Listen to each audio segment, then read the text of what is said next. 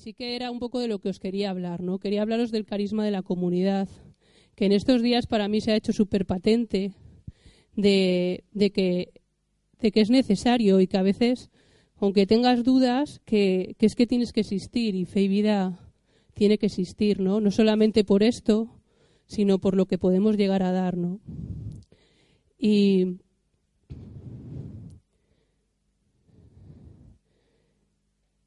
buscando, eh, buscando lo que es el carisma, que era de lo que os quería hablar, eh, eh, encontraba, ¿no? Os voy a leer la definición. Gracia don concedido por Dios a los hombres en servicio de la comunidad.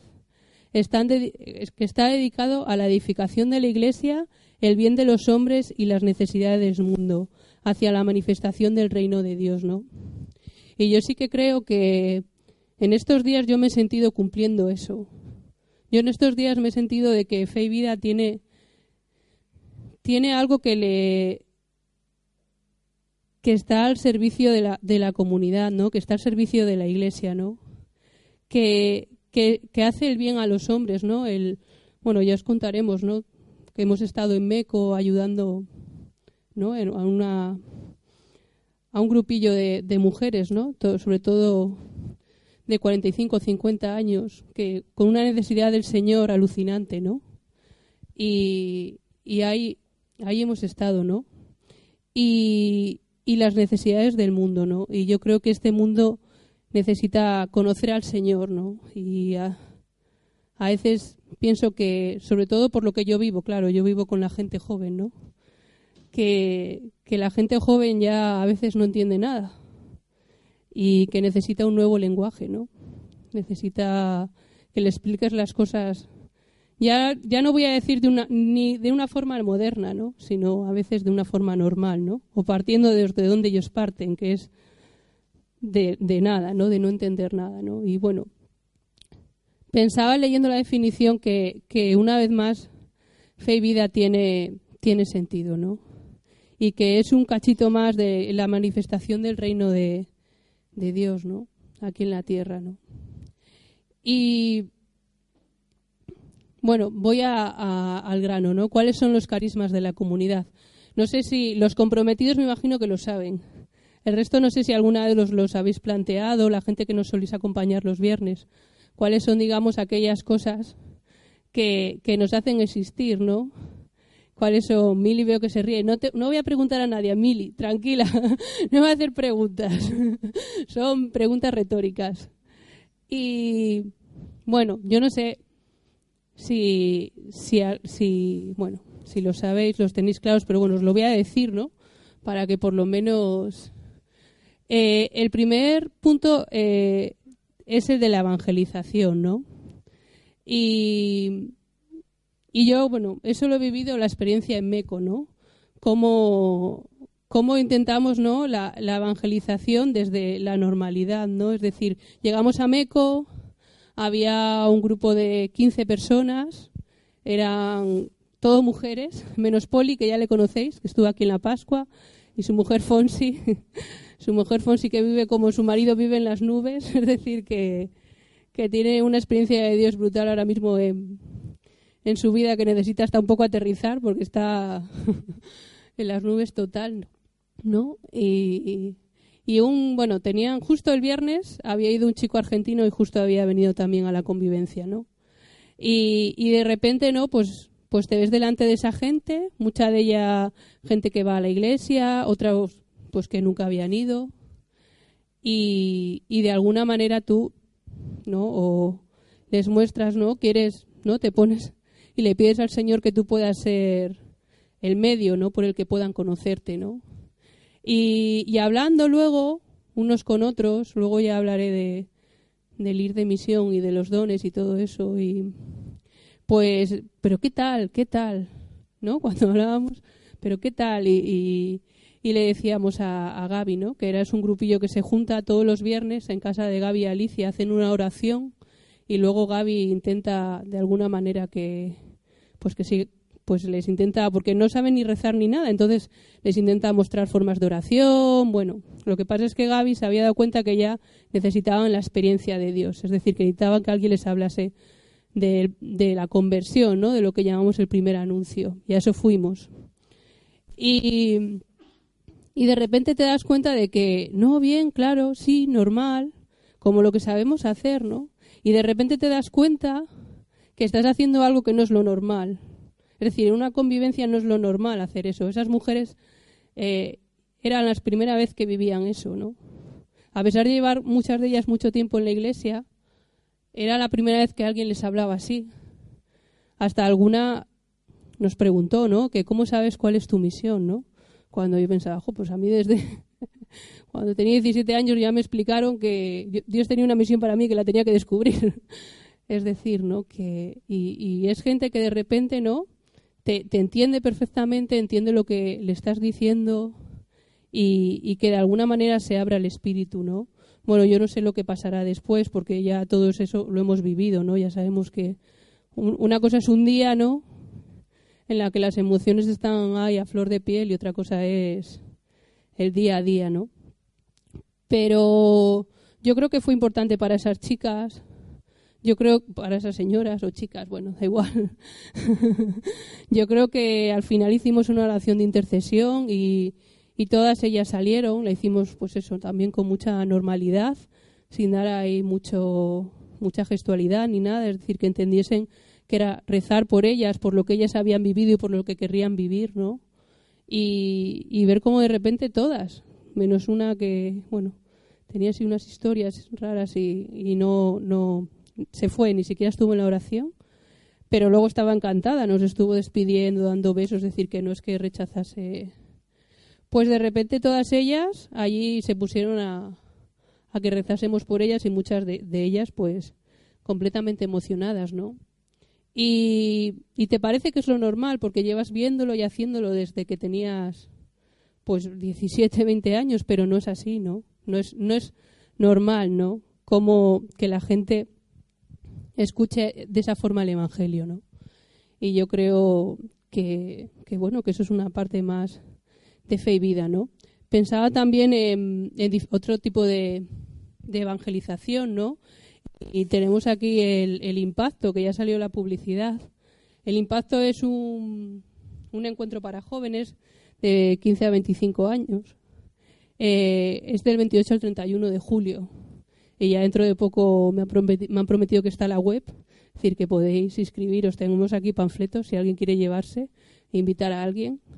Y también es un poco lo que intentamos, ¿no? Lo que mostrar de alguna manera eh, esa idea, ¿no? De que, bueno, que hay un cambio de mentalidad y que hay, ¿no? Otra forma de, de, conocer a Dios, ¿no? De, llegar a Dios, ¿no?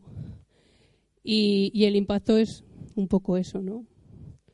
Y este año también, tengo aquí un montón de folletos, eh, Vamos a volver a hacer lo de la Christian Party, ¿verdad, chicas? la Christian Party, que es el 21 de mayo a las 7, que va a ser aquí en el local. Y también un poco lo que intentamos es lo mismo. Es decir, son bueno, pues campañas de evangelización en las que intentamos no mostrar eh, ese Dios, ¿no? Que Dios es un Dios de amor y que nos ama incondicionalmente y que está vivo. El otro día estaba con un alumno y estábamos viendo ese tema, ¿no? Entonces era, bueno, Jesús y resucitó. Y luego me decía él, y murió. Digo, no. y, yo decía, no, a ver, murió, resucitó, y los cristianos lo que creen es que Jesús está resucitado. Y me decía, no, Jesús murió, resucitó y volvió a morir. Digo, no. Y no había manera de sacarle de ahí, ¿no? Era como que en su cabeza no entraba ya ni, ni... Y ya le digo, no, vamos a ver. Lázaro, porque él me habló hasta de Lázaro, digo, Lázaro sí, mira, Lázaro murió, el Señor resucitó, pero sí, más adelante volvió a morir. Digo, ay, Lázaro, sí lo he dicho bien, ¿no? Sí. Pero, pero Jesús no, ¿no? Y, te das cuenta de eso, ¿no? Que es que no, y es un niño pues que ha hecho la comunión, la todo, todo, todo.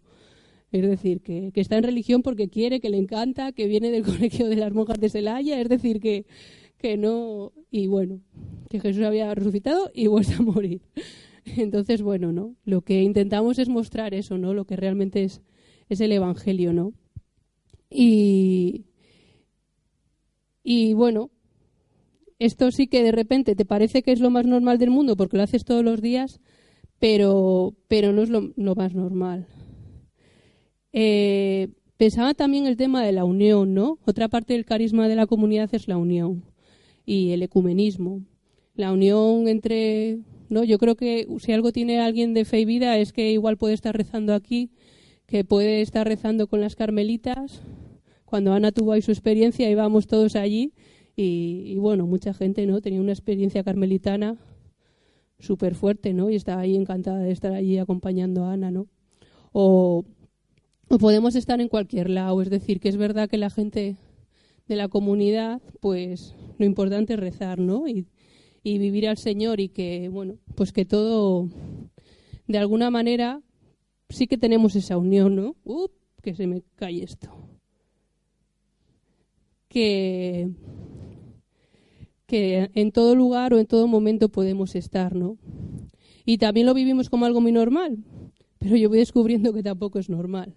Es decir, que hay gente, pues que bueno, pues que le sacas de su forma de espiritualidad, su forma de rezar y su forma de vivir y todo lo demás lo rechaza, ¿no? O piensa que está mal o y, yo creo que eso no, no, es parte de nosotros, ¿no?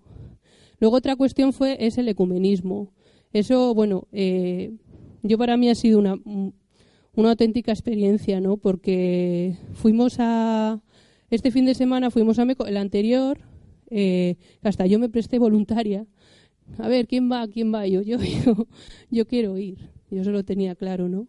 Y bueno, nos llamaron la gente de Agape. Agape es, es, es una organización a la que pertenece San y Rebeca, que algunos los conocéis.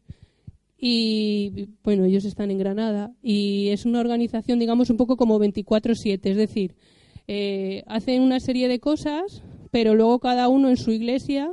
Eh, es decir, tú perteneces a la organización, pero luego en tu iglesia eh, tú haces un poco lo que sea también al servicio de al, pero al servicio de la iglesia. Es decir, no es que pertenezcas a una iglesia, perteneces a una iglesia y luego perteneces a la organización Agape, ¿no? Y la gente de Agape la, conocimos por San y Rebeca y en verano vinieron los dirigentes, los directores de, que de ahora, eh, nos invitaron, bueno, vinieron a casa de Josué este verano y estuvimos hablando y entonces hoy tenían su encuentro nacional normal, es decir, si no te sueles ver porque tú sueles trabajar en tu iglesia, ¿no? Y no ves a la gente de tu organización, pues por lo menos una vez al año, pues se junta a todos, ¿no? Y de alguna manera pues, ¿no? Compartes en las mesas. A veces te ibas a sentar y te decía, no, es que va a venir Venganito a hablar con nosotros. y, bueno, yo como soy cántabra, eso me parece hasta fenomenal, porque así me voy yo también con quien yo quiera comer. Pero que no había esa acogida, luego era gente súper maja, pero que veías que entre ellos también se buscaban para hablar, ¿no? Pues normal, a lo mejor una vez hiciste algo, ¿no? En, una misión y, y tienes ganas de volverte a ver, ¿no? Y lo único que tienes es la comida, ¿no? y, nos llamaron para entrevistarnos. Nos hicieron una entrevista sobre la comunidad, sobre fe y vida. Y para mí fue toda una experiencia. La verdad es que nos la mandaron ya las preguntas y bueno, yo así tenía como para un ocho y medio. Luego ya le pregunté alguna a Josué y ya para el nueve y medio tenía. Pero bueno. Y, para mí fue muy interesante que antes de nuestras entrevistas eh, hubo una charla de Andrea Bopart, Andrea Bopar es el dirigente de Agape en Suiza. Y, el tío entonces, eh, bueno, luego era alucinante porque todos tenían sus fotos con el Papa. Lo que hizo el tío fue empezar con una foto con el Papa, él y el Papa ahí, ¿no? Abrazados, es decir, y con canta la mesa, sí, salían los tres. Era como que es lo que decía Jairo, a ver, que los católicos somos nosotros, aquí todos estos son evangélicos, pero son los que están con el Papa, porque luego otro día comimos con otro con otro chico también, ¿verdad? que era director de Agape de Europa y nos, nos enseñó también en el móvil las fotos que tenía con el Papa. Y ahora es, a ver, aquí todos estos tienen fotos con el Papa. ¿Y yo qué? a ver, que, que la católica soy yo, ¿no? Pero, pero, pero fue alucinante, ¿no? Porque es una cuestión, este chico vive en Suiza, ¿no? Y estaba muy cerca de todo este tema de Viena con el cardenal Somborno y lo único que habló es de la unidad y de la importancia de la unidad y que si los cristianos no nos uníamos, pues que aquí no iba a pasar nada, ¿no? Y que la guerra había acabado y que esa fue su predicación a, la gente, ¿no? Y, y él decía eso, que es que él tenía amigos que no creían en Dios porque le decían que, creerían cuando los cristianos estuviesen unidos. Es decir, que una de las razones por las que no creían, ¿no? Era por eso, ¿no? El pensar que había gente, pues que si no os ponéis ni de acuerdo, ¿no? Que me vais a contar a mí. Y, y a mí es que se me, se me... Bueno, yo vivía completamente emocionada de su predicación porque era como decir, pero si eso es lo que vivimos nosotros, a mí me dan ganas como de saltar con el dedo así diciendo, sí, sí, eso, eso, es, pero si eso ya lo vivimos nosotros, pero eso ya, y te parece, ¿no? alucinante que algo, ¿no? Que, que esa persona está diciendo como que es el futuro de la iglesia, como que es algo que la iglesia necesita, que se lo está predicando ahí a sus hermanos evangélicos y metiéndoles caña, nosotros ya desde hace 20 años, aquí arriba en Cantabria, ya, ya lo vivíamos. Es decir, que, entonces, bueno, pues luego salí yo a que me entrevistasen y claro, tenía yo una emoción que, que luego me daban todos besos. no sé si me salió mal o, no la entrevista, pero bueno, todos luego, bueno, adiós, adiós, dame dos besos, dame dos besos. bueno, y, y claro, allí subimos Antonio y yo, que fuimos, fue Jairo y yo, Antonio y Teresa, y bueno, también fue Ainhoa, luego os cuenta, al servicio. Y, y bueno, para mí fue alucinante, ¿no? Y yo, cada cosa que decía y contaba de la comunidad, es que no podía evitar mirarle, porque me parecía que como que daba respuesta a lo que ese hombre decía, ¿no? A ese futuro que él, que él pensaba, ¿no? Que hacía falta. Y yo no sabía cómo decirle, pero es que nosotros eso ya lo vivimos, eso para nosotros no es futuro, es presente, ¿no? Y, y bueno, fue, fue muy interesante. Yo les decía que es que, claro, que yo me daba cuenta que en mi vida eh, primero se había dado eso y luego la palabra ecumenismo. Es decir, yo primero, ¿no? Por la historia, yo les contaba la historia, un poco el contexto de la comunidad a ese nivel, cómo habíamos llegado, ¿no? Y, y que de repente, ¿no? Pues te das cuenta que en tu espiritualidad te muestran, ¿no? Una forma de vivir al hermano evangélico como lo más normal del mundo, ¿no? Y luego, pues te das cuenta de que eso se llama ecumenismo, ¿no? Pero no es que tú quieras, ¿no? Sino que de alguna manera eso tú ya lo tienes muy dentro, ¿no? No es que tú quieras hacer ecumenismo, sino que eso ya está dentro de ti.